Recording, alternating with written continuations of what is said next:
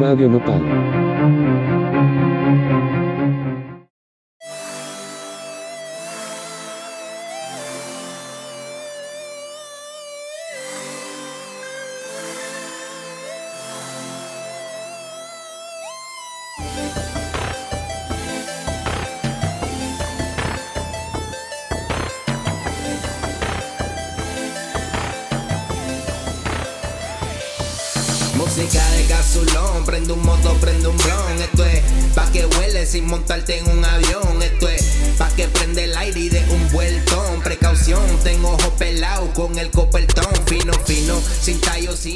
Buenas noches a todos. Yo soy Kat Donahue y este es Crónica. Estás escuchando a Fuete Billete con la tría un saludo a Fuerte Billete por su recién lanzamiento de su nuevo álbum MMXX. Estamos aquí en el estudio virtual con la autora y socióloga y periodista Dawn Marie Paley. Ahora regresamos con ella y más crónica porque ya hoy es mañana, así que ponme mi canción y súbeme el musicón, porque cuando ponen fuerte que se forme el vacilón. Y, y, si tú quieres fumar conmigo, pues tráete un filo, llegale comando y una amiga pa' kilo. Aquí no hay pangola, todo es purecillo. Esto es bien sencillo, fuck it, cigarrillo. Y si tú quieres fumar conmigo, pues tráete un filo, llegale comando y una amiga pa' kilo. Aquí no hay pangola,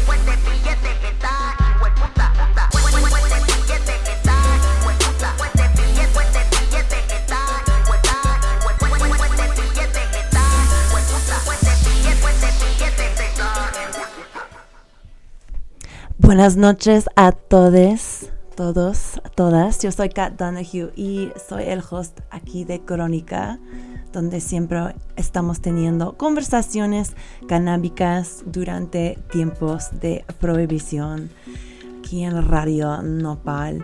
Em, tengo una invitada muy especial hoy, eh, la autora Dawn Marie Paley, que nos ha traído libros como El capitalismo antidroga y Guerra neoliberal. Vamos a tener una conversación muy interesante con ella. Antes de traerla, pues primero quería decir que felicidades que hemos llegado al episodio de 17. Qué lujo, increíble. Em, pero también pues que seguimos sin el plan para legalización que nos prometió Ricardo Monreal el 12 de octubre. Este señor senador nos dijo que iba a tener un plan de legalización en el Senado en dos semanas. Pues hemos pasado esas dos semanas, entonces pues un recordatorio a los lindos senadores de México que pues la gente sigue esperando esto. Em, hablando sobre la impaciencia y el activismo y pues lo que puede hacer para poner presión en esos senadores, hay un fumatón organizado por el movimiento canábico mexicano martes el 3 a las 4.20 de la tarde, por supuesto. Em, va a estar saliendo del plantón 420. Ahí traes tus porros ya hechos para que puedas echar el toque mientras echas el fumatón eh, todos los primeros martes del mes. Recuerda, este está pasando hasta que lo legalizan. Eh, también en Cuernavaca hay una marcha para la legalización este viernes eh, a las 4.20 saliendo de la Paloma de la Paz. Entonces pues tienes opciones de activismo si estás en una de esas ciudades. en otras noticias, el primer tienda oficial de cannabis de High Times, la conocida revista de marihuana, está por abrir en Oakland, California. Allá están construyendo su primer dispensario High Times. Em, pues ya sé que la revista ha estado luchando financieramente y pues no creo que nadie quiere ver este marca icónica desaparecer, entonces pues ya han expandido en el área de, en el área de venta de cannabis. Poquito, poquito codicioso. Bueno, pero X. Como dice, pues para que sobrevive esta marca. Está chido.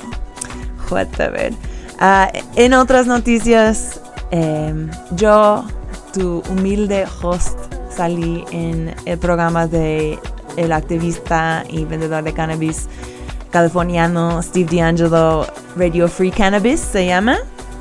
Eh, salí allí en su episodio 21 con Pedro Nicoletti de, de Canativa. Eh, quien habló sobre la situación en, en, Colombia, y Bill Weinberg del Global Ganja Report, que habló de la situación en Indonesia, y tu humilde servidora hablaba de lo que está pasando en México. Pero bueno, ya. Eh, ya con la autopromoción, quiero introducir mi invitada increíble. Eh, Dawn Paley es originaria de Canadá se sacó su doctorado en sociología de la Universidad Autónoma de Puebla, donde actualmente se, se ubica, se radica. Y como otros autores y periodistas grandes de México como Osvaldo Zafala, Anabel Hernández, eh, Don ha escrito dos libros sobre pues la realidad de México, como un poquito explotando unos de los mitos que nos han contado sobre la guerra contra las drogas, en comillas. Em, y ya, pues bienvenida, Don. Pues muchísimas gracias por la invitación. No, gracias por estar aquí con nosotros en Crónica.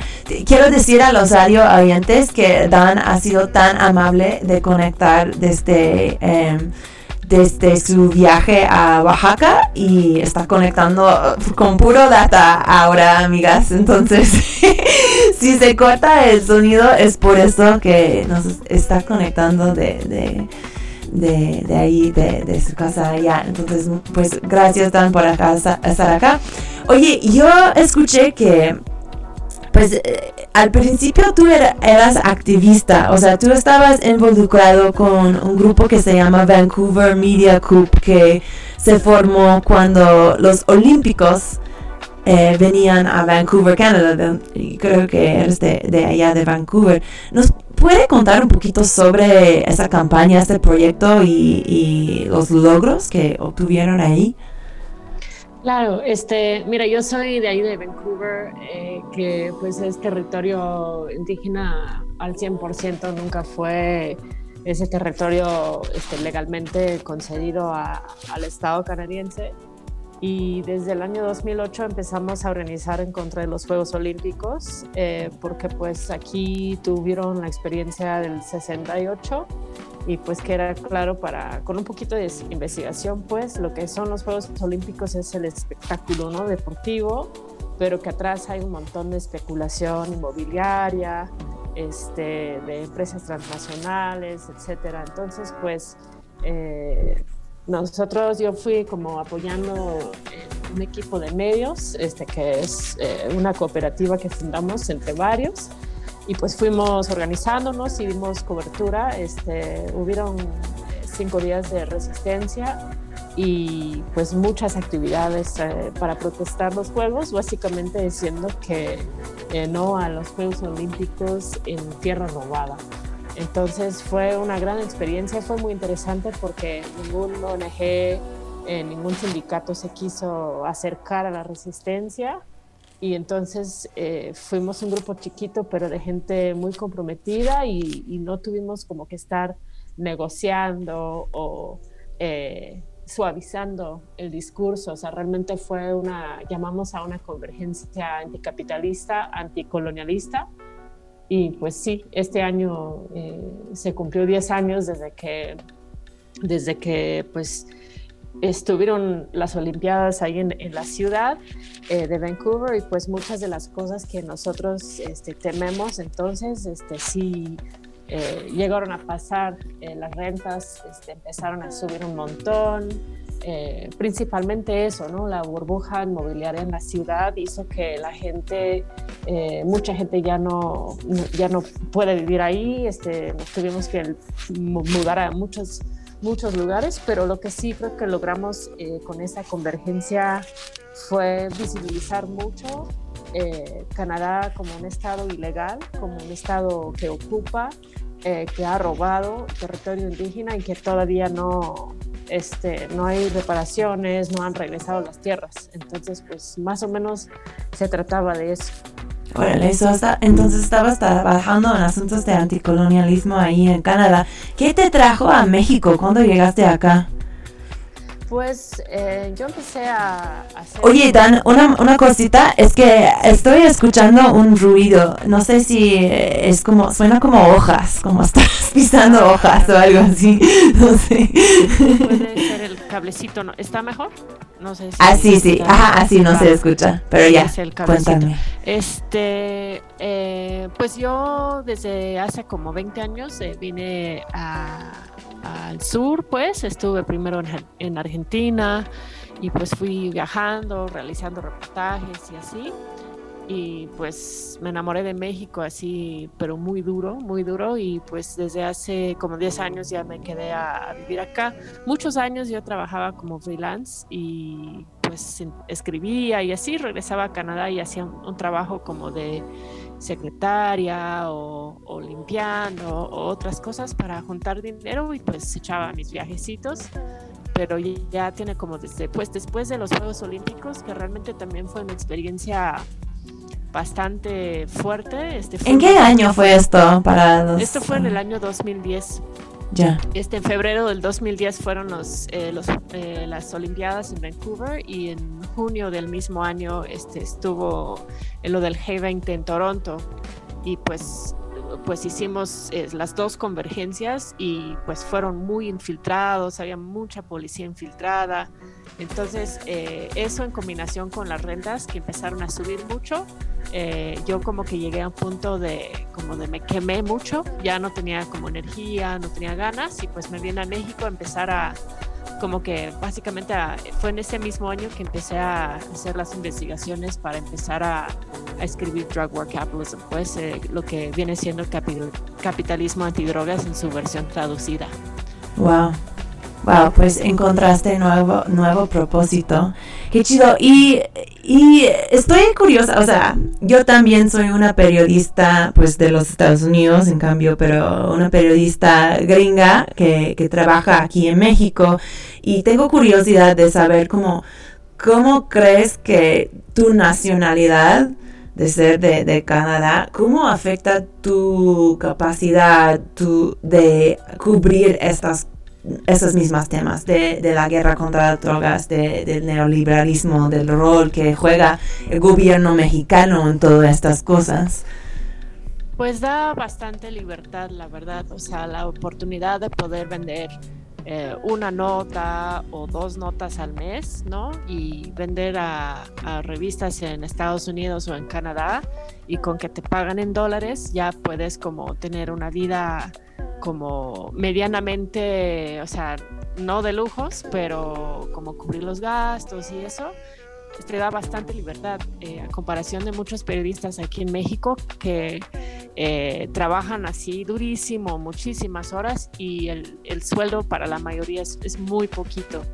Entonces yo diría que pues esta pues desigualdad esta global eh, a veces puede como eh, permitir más investigación porque pues los que hemos trabajado como también en diarios y en ese tipo de periodismo es muy difícil re realizar investigaciones cuando estás cuando tienes que mandar dos notas al día o tres notas al día entonces esa libertad es algo y, y, el otro es pues tener esa sensación de eh, de no correr tanto tanto riesgo como como claro. los y las periodistas este mexicanas y más este que trabajan en las regiones, ¿no? En Veracruz, en, Puebla, en otros estados donde sí eh, hay muchísimo peligro de, estar cubriendo ese tipo de, ese tipo de nota.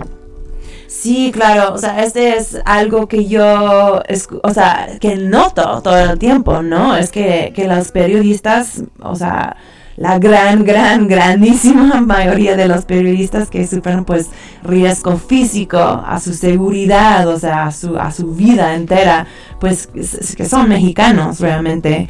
Um, creo que nosotras como las periodistas extranjeras están un poquito protegidas por estas cosas. Entonces está como, pues lo encuentro súper importante hablar de esto también. Pero de hecho tú hiciste tu tesis hace rato.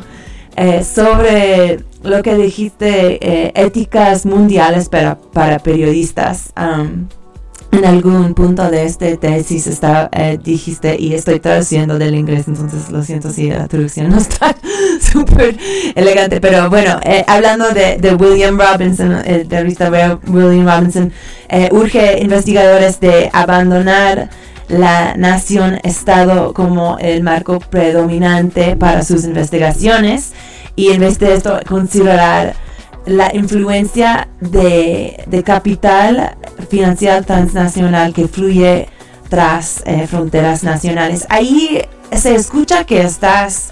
Eh, eh, que quieres que los periodistas, la gente del media, piensen en su trabajo, no solamente en términos de lo que está pasando en su país, pero en, la, en el sistema económico en que, eh, que, de que es parte de su país. Eh, ¿O estoy equivocada? No, pues sí, mira, yo hice mi, mi, tesis sobre mi tesis de maestría, que estudié periodismo, sobre Honduras, ¿no? Y el golpe de Estado que se dio allá en el 2009 y que había realmente una cobertura muy ideologizada, o sea, la izquierda culpaba a la derecha gringa, ¿no? Y, la, y la derecha culpaba a Hugo Chávez, o sea, una cosa que realmente cuando ya estaba en Honduras, pues me di cuenta que no tenía, sí tenía que ver mucho con élites locales. Entonces, pues este, este argumento de William Robinson, es decir, eh, no dejemos de ver las condiciones materiales de cada nación, porque pues este es el marco que tenemos como para muchas cosas, ¿no? Para entender, pero a la vez eh, empezar a ver y rastrear estos intereses de, de, los capitales muy grandes, ¿no? Y Honduras sí tiene un élite muy chiquito, pero súper transnacionalizado, ¿no? En circuitos de maquila, principalmente en circuitos de maquila, pero también en minería y en algunos proyectos de turismo. Entonces, eh, pues este trabajo fue como un ensayo eh, de algo que sigue siendo muy vigente y que lo sigo pensando mucho en cómo hacemos cobertura responsable, ¿no? Cómo, cómo hacemos para entender lo que está pasando en un lugar y no solo proyectar eh, el problema siempre es Estados Unidos, todo el mal viene de Estados Unidos, ¿no? Como que esas cosas muy simplistas Y ahí pues obviamente nos apoyamos un montón en periodistas locales que hacen este trabajo así cotidiano de estar contando lo que está pasando en el Senado, en el Congreso, en las calles, en las regiones. Eh, pero también eh, tratar de dar ese paso atrás y también estudiar eh, documentos, por ejemplo, del Banco Mundial, del Fondo Monetario, del, lobby minero, ¿no? Como que también tratar de matizar siempre la cobertura desde las condiciones así súper regionales, nacionales, pero no olvidar esa capa que es como que el poder real, que podría ser pues entendido como el poder financiero o el poder de las empresas transnacionales, ¿no? Sí, claro, no, esos, esos son como pues pues a veces me siento que tienen más poder que los gobiernos en sí.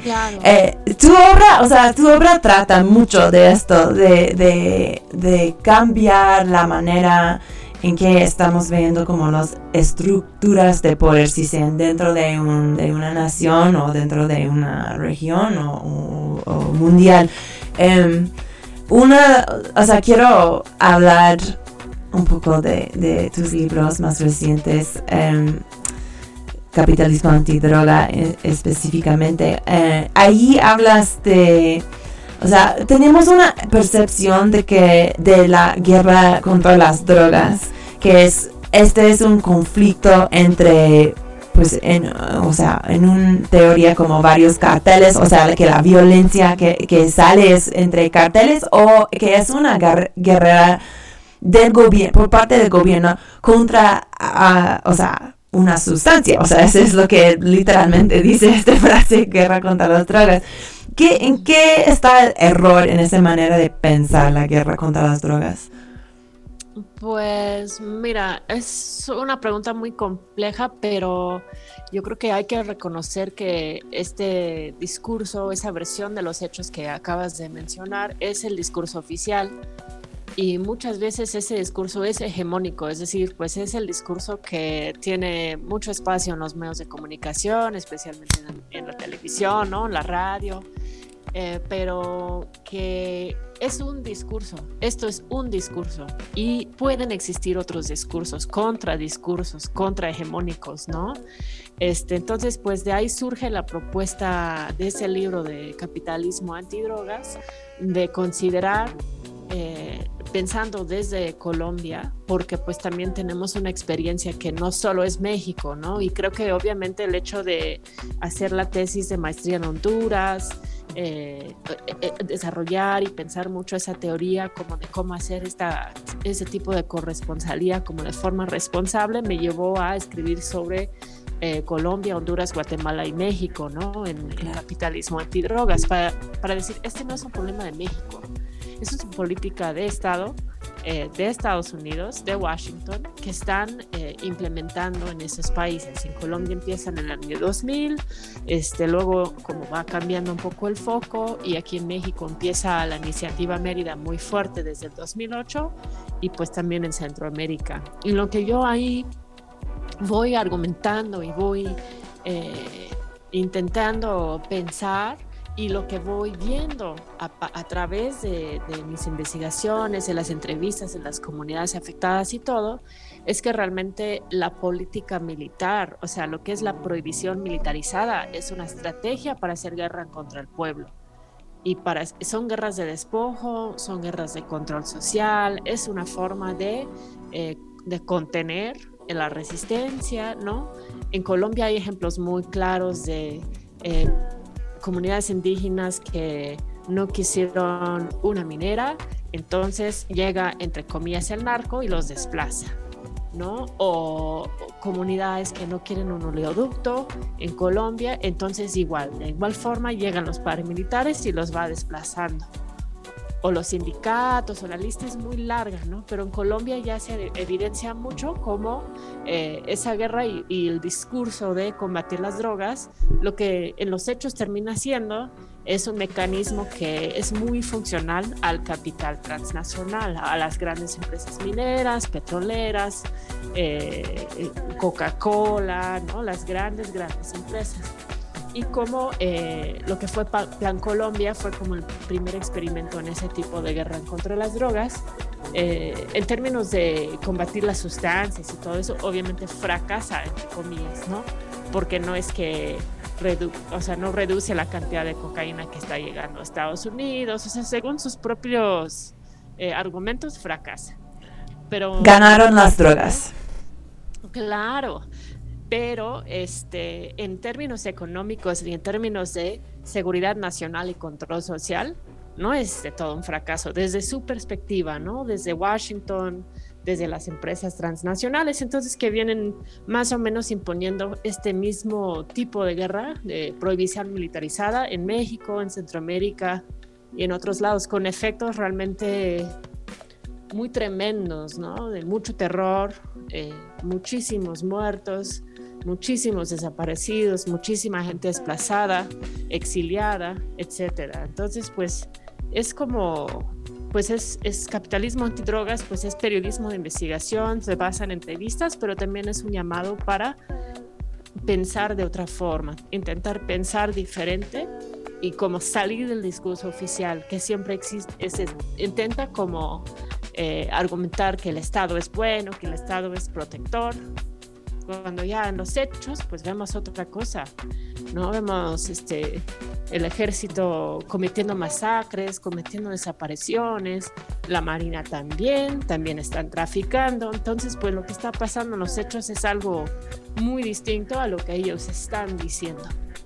Claro, y hablas muy mucho en, en ese texto de cómo este tipo de, de miedo o sea, ¿qué es el propósito, no? ¿Qué es la es el método del control social que, que, que los esos, esos élites o no sé qué, o sea, el gobierno, las empresas transnacionales que llevan sobre la población mexicana.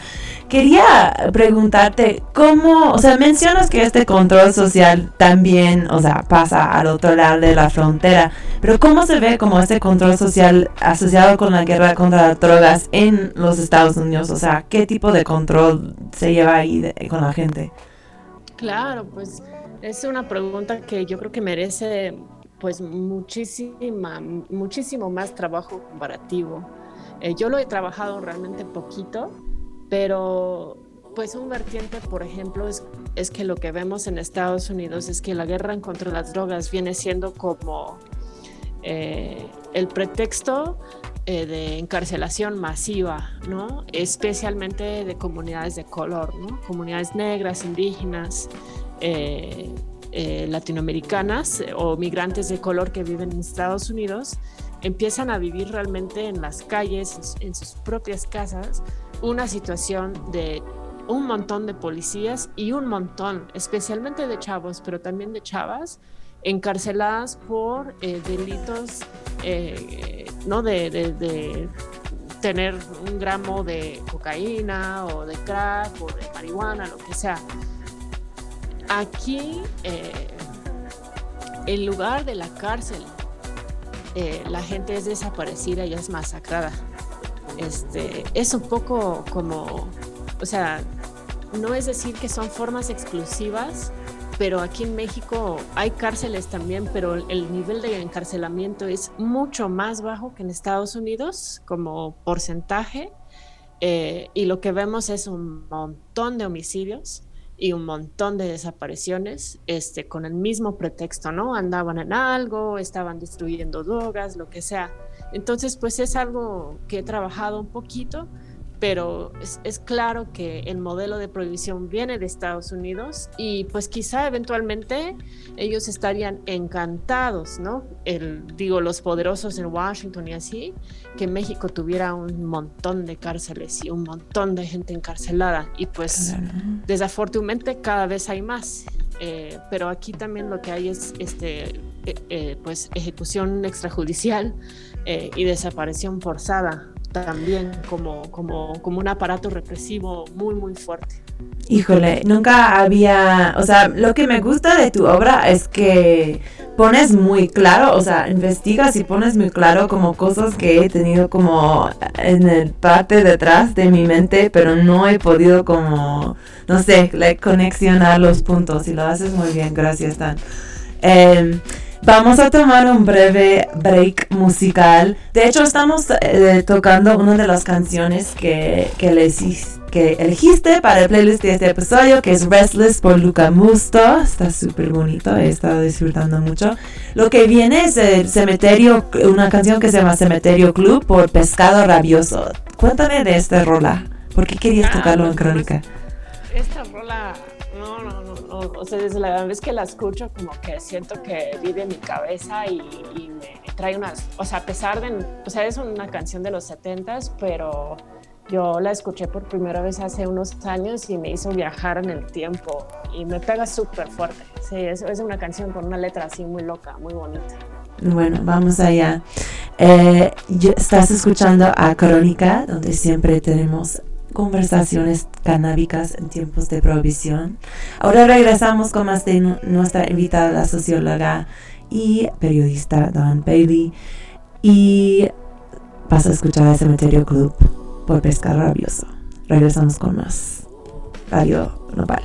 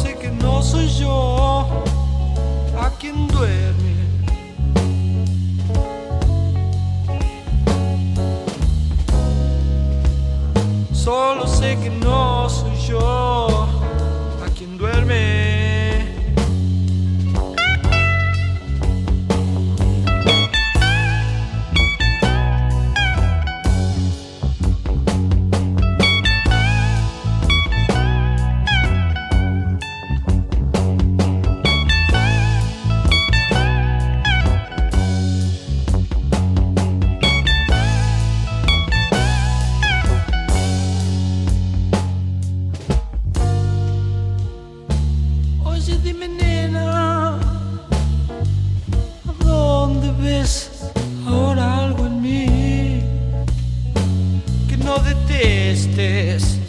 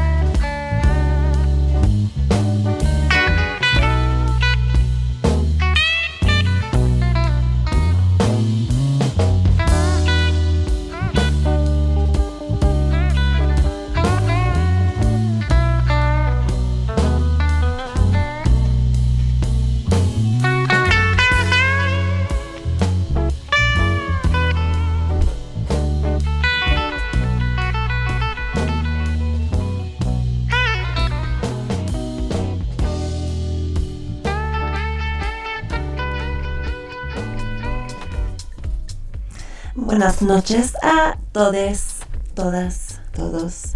Yo soy Kat Donahue y estás escuchando a Crónica en Radio Nopal, donde siempre tenemos conversaciones canábicas durante los tiempos de prohibición. Estoy en el estudio hoy con una invitada muy especial, la autora y socióloga Dan Marie Paley. Ah, hemos estado hablando sobre pues mitos de la guerra contra las drogas, tanto como aquí en México que otros países Latinoamérica y pues hasta eh, los Estados Unidos. Em, Dan, yo quiero hablar de la marihuana contigo. sí, está bien. sí, Em, claro. Perfecto. Eh, he escuchado mucha gente, eh, varios activistas, pues a veces gente de, de la industria en- eh, naciente de, de- marihuana aquí en México, que han dicho que la legalización de la marihuana podría eh, causar una, una disminución de la violencia que, que sufre la gente aquí en México.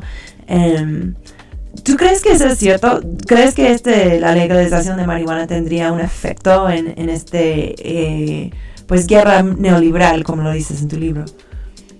Pues, como siempre dicen, es muy difícil eh, tratar de prognosticar, ¿no? Lo que, y más este, prognosticar el futuro. Pero yo sí siento que sí podría tener un efecto eh, de reducir eh, la violencia, eh, pero como también considero que la, la legalización o la, o la regulación o la descriminalización de la, de la marihuana también pues siempre se debe de considerar como un primer paso ¿no? hacia la descriminalización o legalización de todas las sustancias.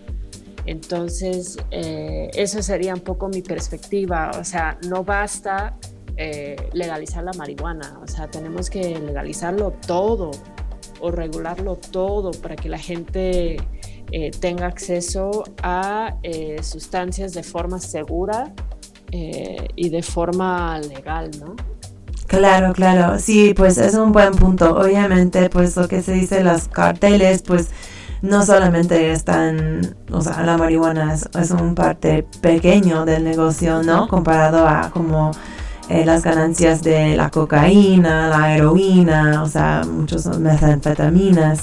Em, ¿Crees que, o sea, otra cosa que he escuchado expresado tal vez por menos personas. Es como una preocupación de que eh, los carteles, o sea, tanto como la corrupción y así eh, la actividad pues eh, extra legal pasa en muchas industrias en México, que este tipo de actividad mudaría a, a, una industria legal de cannabis aquí en México. ¿Tú tienes esta preocupación? ¿Lo ves como una cosa, como muy, muy una, una, una cosa que podría pasar? Sí, mira, lo que a mí me preocupa mucho con la legalización eh, aquí en México, como en otros países como, Colombia, donde, donde está bien documentado que en efecto eso está pasando, es eh, que los productores eh, de varias generaciones, las familias que han estado cultivando la marihuana en la precariedad, en la ilegalidad, son desplazados del mercado legal y los que pueden entrar en el mercado legal básicamente son empresas, eh, pues es quizá una sorpresa o no sé si lo han platicado aquí, pero empresas canadienses que se vienen Claro. tratando como si fueran empresas mineras. O sea, Claro, Canopy, super ajá. explotar, exactamente, exactamente. Yo tengo un artículo que, que investigué y lo publiqué creo que en octubre, está en pie de página y se llama El colonialismo canábico canadiense. Y pues está muy claro como Canadá es el primer país eh, con una economía fuerte después de Uruguay de legalizar así al nivel nacional. Hay ya empresas canadienses eh, cabildeando, por ejemplo, está, están Claro. en el Senado de México intentando hacer reglamentos eh, y, y regulaciones en su favor poniendo condiciones, por ejemplo, de cuestiones sanitarias, de cuestiones de eh, control de, de la planta, etcétera, que hace imposible la participación de los que siempre han estado en el negocio. Entonces esto, esto es lo que me preocupa y lo podemos ver también como en un reflejo en Estados Unidos, donde pues tienes un montón de gente, principalmente gente de color, encarcelada por vender marihuana y luego tienes este, la legalización y de repente aparece la tienda eh, de capital blanco con personas blancas ganando ya una buena lana eh, sin arriesgarse y pues la gente, mucha gente sigue encarcelada por haber vendido lo mismo, ¿no? Entonces este desplazamiento y el, el intento de acaparar eh, ese mercado legal por parte de corporaciones eh, canadienses o, o, de, pues no sé, como que de ciudades grandes llegando a regiones, a hacer aquí vamos a, a mover ya el negocio nosotros, pues esto sí, sí me preocupa mucho y sé que es algo que Regulación por la Paz, por ejemplo, ha estado eh, ellos han estado tratando de, de, promover una regulación exactamente eso, ¿no? Por la paz, este, que incluye estos eh, productores tra tradicionales. Claro, claro. Y pues tuvimos a amiga del show, Zara Snap, aquí con nosotras hace pues allá unos meses creo que estaba hablando de pues estas estrategias y prioridades de su de esta organización eh, regulación para la paz eh, Sí, es cierto. O sea, sí dicen que hay como cuotas incluido en este plan, que cierta cantidad de permisos van a ir a las comunidades indígenas, a las comunidades que tradicionalmente han estado encargados con crecer la marihuana, cultivar la marihuana, pero pues sí, o sea, no hemos visto que la legalización de marihuana quita el racismo, el clasismo, eh, eh, no, para nada. las desigualdades. Pues, exactamente, se apoyan en las mismas estructuras este, legales como las mineras, ¿no? que terminan haciendo a la gente firmar eh, y pues firma eso, te vamos a dar una cantidad de dinero y usted se va a quedar sin agua, sin tierra. ¿no? Como que ese tipo de despojo es lo que ya se ha documentado que está pasando lo otro que es como, o sea, apesta, realmente apesta y, sí es como muy eh, preocupante, es la participación de agentes de policía, ¿no? O sea, esos tipos que fueron encargados de estar encarcelando gente en Canadá, en Toronto, eh, por infracciones eh, en esa guerra en contra de las drogas, ellos ahorita son eh, este, accionistas, ¿no? Este, ellos están eh, impulsando estas mismas empresas. Entonces también es como, pues en eso sí no hay justicia. O sea, yo no veo un policía de Toronto participando en una empresa de cannabis en, Colombia, da asco. O sea, no, debe de ser, de, esa forma, ¿verdad? De, de acuerdo.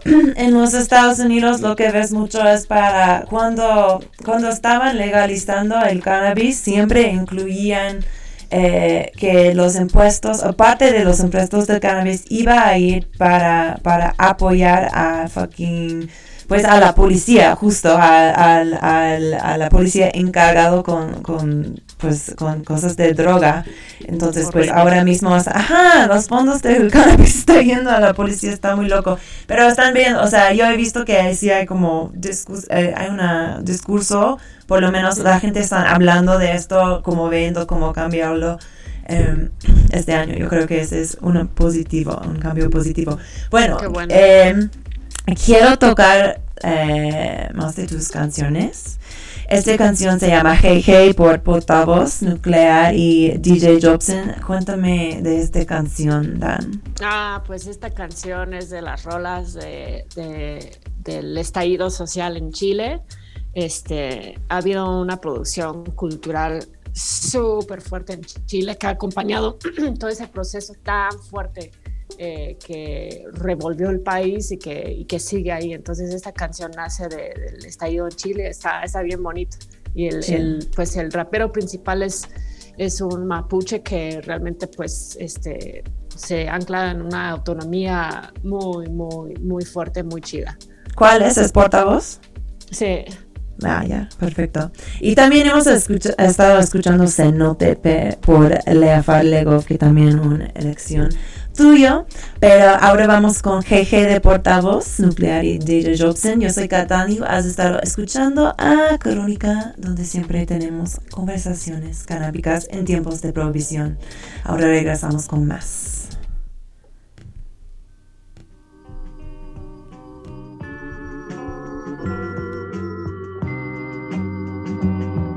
Hoje é o aniversário do meu bem. Já comprei um presentinho pra lhe dar. Tanta dá, tanta dá. Oh, le da el culo porque sueno grande, porque manejo la situación como Alexander. Que va a cambiar el mundo Bernie Sanders. Bienvenido al juego el hambre. Del otro lado de la frontera del hambre. Depende donde tú te encuentras para no morir de hambre. O de un en ráfaga del virus del ébola. Evoluciona el sistema y te devora. La miseria, los misiles y la guerra. La misión es para deforestar la tierra.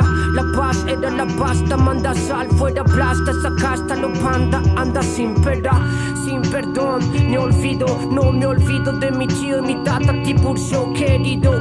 Qué frío voy, qué día estamos hoy, qué lío quiero, como liberarse del control.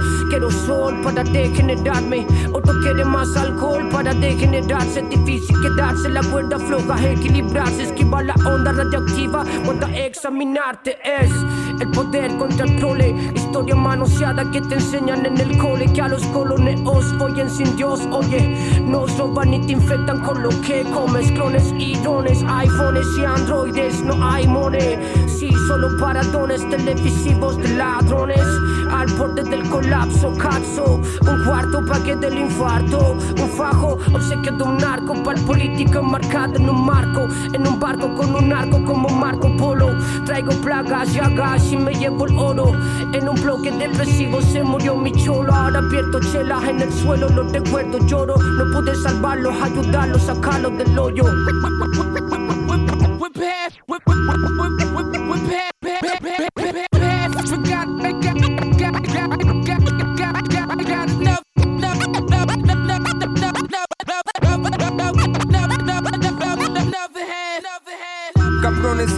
de guita nos quitan el agua. Entro en la pista como un sandinista en Managua. Desde Pisagua reviví y esta es mi granada. Soy un Black Power entrenada, lista mi manada. Chichi, Bang, bang, nada que explicar. La tierra es de mi abuela, abuela fuera del lugar. What? Más, roban más, toman, quieren más, dólar. Los mando a volar como Bolivia o McDonald's. ¿Cómo vas a salvarte? Explícalo.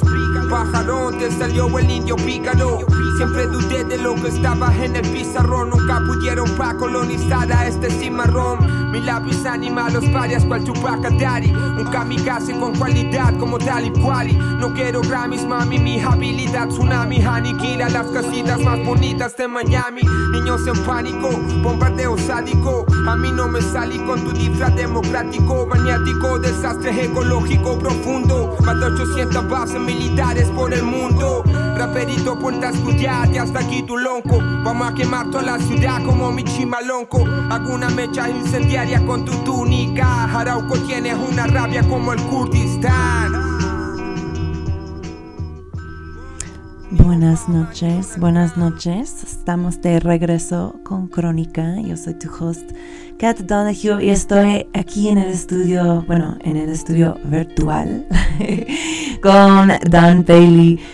Eh, estamos hablando, pues, de los mitos de la guerra contra las drogas. Y, pues, una cosa muy eh, pues no sé, como importante, evidente, destacado pasó muy recientemente que fue la detención del ministro de Defensa Salvador Cienfuegos que trabajaba para Peña Nieto, que fue detenido por el trafiqueo de heroína, cocaína, metanfetamina y marihuana, también por la supuestamente haber lavado el dinero que ganó por, por todas estas actividades.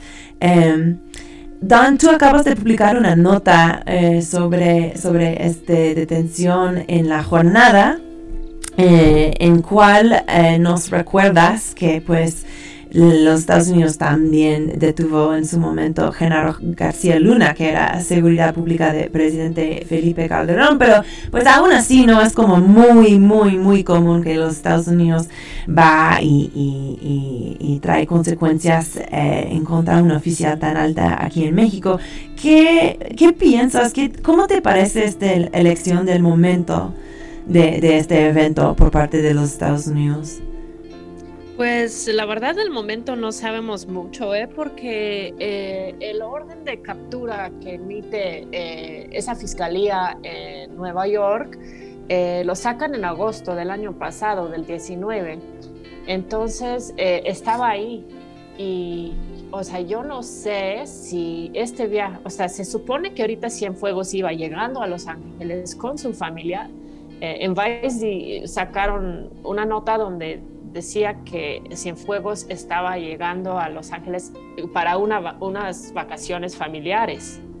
Eh, pero no sabemos exactamente si él había estado antes en Estados Unidos o, si fue la primera vez que él había ido desde que se emitió esa, esa orden de captura. Entonces, este, lo que sí es que siendo semanas antes de las elecciones en Estados Unidos, eh, su captura da como gasolina ¿no? a, que los dos partidos argumenten o, como que dicen la guerra contra las drogas sigue, ¿no? sea demócrata, sea republicano, es importante seguir con esa guerra eh, en México porque pues México es corrupto, porque el ejército mexicano necesita nuestro apoyo para poder combatir el narcotráfico y como que posicionarlo como como algo como Israel, pues, o sea, como si fuera un tema que los dos partidos tienen un consenso firme de seguir con esa, eh, con esa guerra. Eh, pero realmente pues hay muchos detalles que, que, no sabemos y pues hay que mencionar lo otro, o sea, no viene siendo un proceso eh, de que García Luna y que Cienfuegos van a estar dando testimonios eh, que nos ayuden a entender los las masacres, ¿no? las desapariciones forzadas, eh, otros eh, acontecimientos como Ayotzinapa, como Tlatlaya, etcétera, sino que solo van a, estar dando un testimonio sobre el tráfico, nada más.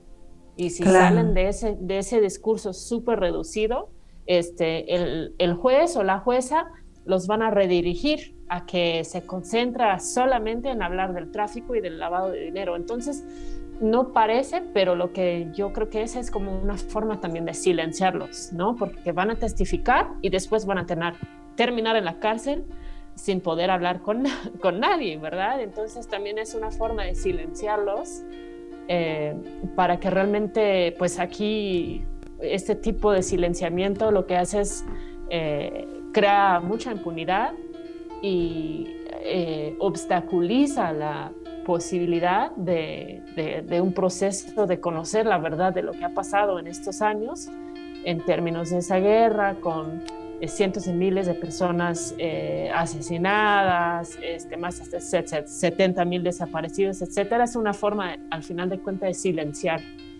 a estos, al general y al García Luna.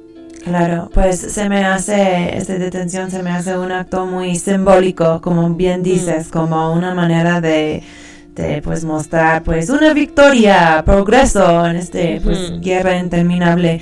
Pero bueno, está bien que tenemos gente como tú que están pues trabajando en, investigar y a clarificar esas personas. Quiero agradecerte por tu obra y muchísimas gracias por estar hoy con nosotros en Crónica. Claro, pues gracias a ti y por todo lo que haces también para difundir también desde esa perspectiva como canámica musical. Ay, no, pues es, es, un placer y espero tenerte otra vez en el futuro. Tenemos una más canción que es More and More, It Ain't Easy por Jungle. Cuéntanos de esta última rola que vamos a escuchar esta noche. Ah, no, sí, esa rola, bueno, yo encuentro como mucha paz y mucha alegría en la música, es algo que siempre me ayuda como a, salir, a sentirme bien, y esa rolita como que sí, es fácil. No es fácil, pero pues disfrutamos como que la voz del cantante y así como que una canción nomás para disfrutar, para descansar.